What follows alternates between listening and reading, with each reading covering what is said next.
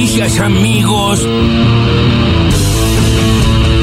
El no diálogo entre el presidente y la vicepresidenta, ¿cuál cree usted que es la Son cosas solución? temporales, circunstanciales, se va a resolver. ¿Pero cuándo? Bueno, no, eh, eh, usted pregunta demasiado. La primera parte se la contesté. Y vos me dijiste, se va a resolver, yo quiero más. La segunda no se la puedo contestar. esa la tienen que contestar ellos. Pero yo estoy convencido que, que a corto plazo se va a resolver. Es política. Estamos discutiendo los intereses de los argentinos. Yo no le, no le- quito eh, importancia a ese tipo de discusiones. A veces no se ven las cosas de la misma manera y los debates hay que Así que no, le- no le asigno valor a eso. No me rompa más los huevos.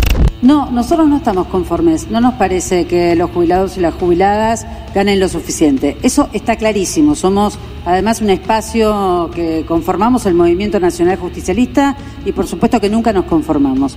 Es lo que podemos en este momento, es lo que nos dejaron, el país endeudado que nos dejaron, el país que estamos tratando entre todos y todas con un gobierno de coalición que tiene diferencias para poder saldar el desastre que significó el gobierno anterior, la pandemia y ahora la guerra. Vamos, viejo. Hay que parar la estúpida pelea interna. Estúpida pelea interna. Hay que trabajar por la unidad. Hay que respetar la investidura presidencial. Hoy Máximo salió con un proyecto de que había que adelantar salario El salario mínimo. mínimo adelantar. Adelantar los seis meses. Máximo. ¿No estás de acuerdo? Yo estoy de acuerdo, pero déjalo manejar los tiempos al presidente. El presidente maneja la complejidad de la acción política. Deja que maneje él los tiempos. Amor, amor, amor. Mucho amor. No se puede discutir boleta única papel en forma aislada. Miren, Rodríguez Simón, segundo en la lista de Juntos por el Cambio Parla Sur, no lo van a ver más. Se fue, se escondió, no está. No vamos a discutir qué pasa con los monstruos que esconden en las boletas. ¿Les parece casualidad que en Rosario empezaron a buscar actores, actrices famosas para poner en el cuadradito de un milímetro? No, no es casualidad. Es que el sistema lleva a que si no se discute con otras reformas integrales, lo que ves es una cosa de un centímetro, con suerte, con lupa. Entonces buscas una actriz, un actor conocido que diga cualquier cosa, pero es reconocible. La situación de Argentina es gravísima. Sin embargo, Alberto Fernández tiene que terminar su mandato. Nosotros tenemos que consolidar la democracia. ¿Pero ves puntos de contacto entre 2001 y la actualidad? La crisis es muy similar. Nosotros estamos en la antesala de una insurrección en la Argentina. Lo digo con todas las letras. Pero en base a- La ge- y, y en base a que recién vengo del Congreso Nacional y veo las organizaciones prendiendo, prendiendo fuego en la, en la puerta del Congreso Nacional. Che, pero esto se va a la mierda. El primero es Eduardo Horacio Tacconi, docente del Conservatorio Superior Manuel de Falla. Fu- Fue director del programa de orquestas y ensambles infantiles y juveniles. Creó diversas orquestas en provincia de Buenos Aires. Junto a Luis de Lía, en 2017 fue echado de su cargo por el ministro de Cultura de la Nación, Pablo Abelluto. Bien. Eh, puede hablar. Bueno, eh, buen día, honrado por la posibilidad de dirigirme hacia ustedes. Eh, no sabía que iban a plantear mi currículum. Este, esa fue 12 años de gestión en el Estado Nacional. Otro que los mandás a espiar lo tocan el timbre. Insólito? ¿eh? ¿Qué fue eso que Roy escuchamos? Cortina Sí. era legislador, el socialista Roy Cortina, legislador porteño, se confundió y presentó a un orador, ahí estaban haciendo un, un- un debate, y presenta al orador con una carpeta de inteligencia. No, no, con no. información de inteligencia. Entonces dice, bueno, en tal año tal cosa, lo echaron, se peleó con no sé quién. El tipo no Sí. se dio cuenta que lo que estaba leyendo era información que le habían acercado para él. Sí, hay que Ah, decir que eh, Roy. Cortina, socialista, aliado de eh, Juntos por el Cambio en la legislatura porteña, ¿no? Ah, el socialismo en la ciudad de Buenos Aires es macrismo. Eh, Sí, sí. digo, para si hay algún distraído. Entonces, evidentemente, esa carpeta se la habían entregado a Roy Cortina, pero no era la que tenía que leer. Claro, o sea, era se equivocó de carpeta. Una biografía no autorizada, digamos, Sí, ¿no? Hablando, además de que Abelluto, que Sí. es parte de Juntos por el Cambio, en su momento lo había echado, etcétera. O sea, no era la que tenía que leer claramente. Mucha vergüenza. Sí. Mucha vergüenza. Ahora, menos mal que, de todas maneras, los servicios de inteligencia son medio vagoneta. ¿no? porque todo lo que encontraron del tipo lo googlearon. Sí. Básicamente había Sí, información sí, que está disponible en Google. Eh, porque si no, podría llegar a haber dicho cualquier barbaridad. Sí. Cualquier cosa. Que es la que generalmente tienen las buenas carpetas de servicios. Claro, compra falopa en tal lado. sí. Es que, es que es lo que uno se espera, ¿no? Claro. Eh, en una carpeta de inteligencia, algo un poquito, no sé. Lo que al mismo tiempo no solo De habla de la, de la torpeza de Roy Cortina, sino de, de- de lo vagos que son los servicios de inteligencia en la Argentina, eh, que son más bien muchachos que en los últimos años este, sí, se han dedicado con, con sus armas a- al espionaje ilegal y las tienen, ya no solo en la AFI, eh, en su momento con Macri ni hablar, sino también en el sector privado. Ahora, la verdad, no espera uno un poco más Sí, un poco más. de una un carpeta no más. autorizada de una Sí. persona. Alguna cosita que no sepamos. Pero bueno, en fin. eh, Roy Cortina. Un saludito al socialista Roy Cortina. Por otro lado, también escuchábamos, cuántas cosas que escuchábamos, ¿no? El diputado nacional por el PRO de Santa Fe, básicamente hablando de que se viene que una insurrección, eh, se viene una revolución en la Argentina. Gabriel Chumpitas. La verdad, Chumpitas. chicos, hay cosas. Gracias.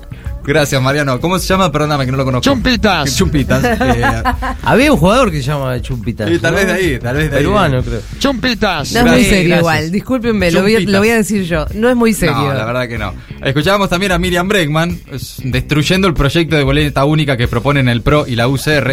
Entre otras cosas porque ahí, por ejemplo, en una boleta única no figuraría el nombre de Pepín Rodríguez Simón. Nota, dijo Miriam, ya lo boludea un poquito. Eh, Está muy histriónica, eh, Está la muy banco mucho a la rusa, eh. Y- Muy histriónica está. No, y además cuando se trata de, de- de- de pegarle al PRO, a la UCR, eh, también tiene, ¿Tiene con qué? tiene ¿Qué? trayectoria de pegarle al PRO a la Sí, UCR. lo hace con arte. Hay Claro. que reconocérselo, ¿no? Sí, arte, sí. arte. Bueno, en C5N, el que está a pleno es Luis Delía, eh, que es una, una figura emergente de la Sí. política argentina. No, se reconvirtió, reapareció. Y, Y lo, lo sacaron del fondo del placar, lo tenían ahí, lo, lo, Claro. lo, lo trajeron. Sí, no, y además, en las últimas horas, en esta rosca interna permanente en la que vive el Frente de Todos, vos fíjate que los que responden desde el, vamos a llamarle, na- siempre naciente albertismo, Sí. son eh, kirchneristas. Claro. O gente que estuvo muy ligada a los gobiernos de Néstor y Cristina. Entonces vos Sí, lo ves a Chivo Aníbal, Rossi, Chivo claro. Rossi, Luis Delía. Eh, es Claro, como que claro. saca no la- sale a responder Cafiero. no, sale la Cafiero. vieja guardia. Claro, claro. Sale la vieja guardia, entre ellos Luis Delía, que además hace años que odia a la cámpora. Sí. Entonces cada vez que puede aprovecha y le raspa un poquito. Sí, También sí. escuchamos a Juliana Di Tulio. Interesante, ¿eh? En la presentación hoy de un proyecto para que hombres y mujeres que no tienen 30 años de aporte accedan a una jubilación, con esa pasión que caracteriza a Juliana, a la senadora Juliana Di Tulio, cerró la conferencia y dijo una cosa más. Y arrancó. No, no estamos de acuerdo con lo que ganan los jubilados, etcétera, etcétera. Y bueno, da la sensación de que en las últimas horas la interna se traslada, por lo menos a propuestas en el Congreso. Me gusta, ve, por lo Es menos buenísimo, discutamos temas, claro. que en Claro. vez de si el tal eh, tiene votos o quién tiene más votos, Y la verdad esas que cosas, ¿no? antes que putearse por la Y televisión, si es así, yo te digo que Claro, suscribo. va eh. queriendo, ¿no? Aníbal Fernández también, sobre lo mismo, habló esta mañana en un, en un móvil con Belén Bartoli, corresponsal de- del Destape. Y Aníbal, viste como Aníbal. Son cuestiones temporales y circunstanciales y se van a resolver. Eh, Quédense Sí. tranquilos, no pasa nada. Bueno, todo eso entre las voces destacadas del día. Ahora las noticias, en maldita suerte. Hacer posible la jubilación. El kirchnerismo impulsa un nuevo proyecto de inclusión jubilatoria. La iniciativa fue presentada por los senadores del Frente de Todos. Les permite acceder a la jubilación a quienes cumplen la edad requerida, pero que no tienen los 30 años de aportes necesarios. El proyecto va en la misma línea del que impulsó Cristina durante su gobierno. La presentación estuvo a cargo de los jefes del interbloque oficialista José Mayans y Anabel Fernández Agasti, la titular del bloque Unidad Ciudadana, Juliana Di Tulio, y el senador porteño Mariano Recalde, entre otros. Los senadores señalaron que en la actualidad solamente una de cada 10 mujeres y tres de cada 10 varones están llegando a la edad de jubilarse con los 30 años de aportes. Para discutir temas y no nombres. Más proyectos. Máximo Kirchner presentó un proyecto en diputados para adelantar las subas del salario mínimo vital y móvil. La iniciativa del diputado, acompañada por legisladores de la rama sindical y de los movimientos sociales, busca que el incremento del 45% pautado en el mes de marzo por el Consejo de Salario se cobre en agosto y no en enero de 2023. Esta decisión permitirá que el primero de julio de este año el salario mínimo vital y móvil alcance la suma de 47.850 pesos y supere efectivamente el índice inflacionario vigente y proyectado. Esto es lo que explican en el texto. ¡Ay, qué nervios! Hay expectativa por la reaparición de Cristina en medio de la crisis interna del Frente de Todos. Será esta tarde, 5 de la tarde, en un acto en el cual recibirá el doctorado honoris causa de la Universidad Nacional del Chaco Austral y del cual también participará el gobernador local, Jorge Capitanich. La ponencia doctoral de la vicepresidenta tendrá como título Estado, Poder y Sociedad, la insatisfacción democrática. El gran interrogante es si bajará un cambio en la atención o si lanzará un crítico discurso, como viene ocurriendo en los últimos días, contra el rumbo económico que impulsan Alberto Fernández y Martín Guzmán. Su público favorito. Hablando de Guzmán, volvió a hablar ante empresarios y reivindicó el programa pactado con el FMI. Desde el Hotel Alvear, el titular de la cartera económica ratificó el objetivo de acumular reservas en el Banco Central, uno de los puntos que provocan dudas del pacto con el fondo después del mal desempeño en abril.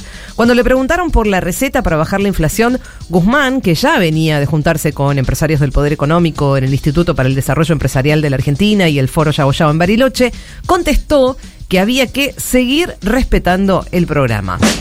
Un paso adelante. Diputados convirtió en ley el proyecto que regula la industria del cannabis medicinal. La iniciativa sumó 155 votos a favor, 56 en contra y 19 abstenciones. Promueve mecanismos de autorizaciones para los productores y comercializadores y estrategias de seguridad, fiscalización y trazabilidad en la cadena. Para esto se creará un ente regulador. El objetivo es brindar un marco regulatorio para la inversión pública y privada en toda la cadena del cannabis medicinal y complementar la actual legislación, la ley 27350, que autoriza el uso terapéutico y paliativo del cannabis. Además, legaliza eslabones del proceso industrial del cáñamo. Entre quienes critican la iniciativa se señala que se trata, y ojalá, de una antesala de la legalización de la marihuana. Marcha contra la Corte. Miles de personas se manifestaron frente a tribunales para exigir la democratización de la justicia. Con la demanda del juicio político a la Corte, remoción inmediata de sus cuatro miembros y ampliación del número de integrantes, la movilización exigió una reforma integral urgente. Pedimos un poder judicial que imparta justicia, fue uno de los reclamos.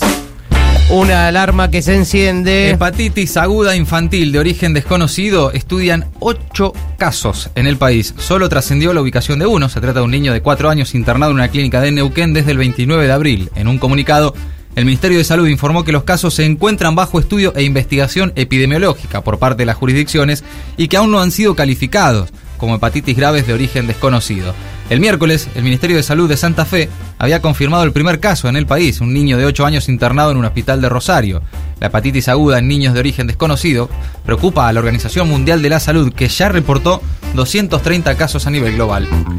Más y más civiles evacuados en Ucrania. Casi 500 personas pudieron ser rescatadas de Mariupol, la ciudad sitiada y bombardeada por las tropas rusas en el sudeste de Ucrania, y eso desde que se acordaron los corredores humanitarios con Rusia, una información que fue confirmada por Kiev este viernes. Las Naciones Unidas, en colaboración con el Comité Internacional de la Cruz Roja, están llevando a cabo una nueva operación para evacuar civiles hoy mismo, la tercera de esta semana. Por otro lado, la alta comisionada de la ONU para los Derechos Humanos, Michelle Bachelet, eh, trasladó al Consejo de Seguridad del organismo que su personal ha podido documentar decenas de casos de ataques de las tropas rusas a civiles en Kiev.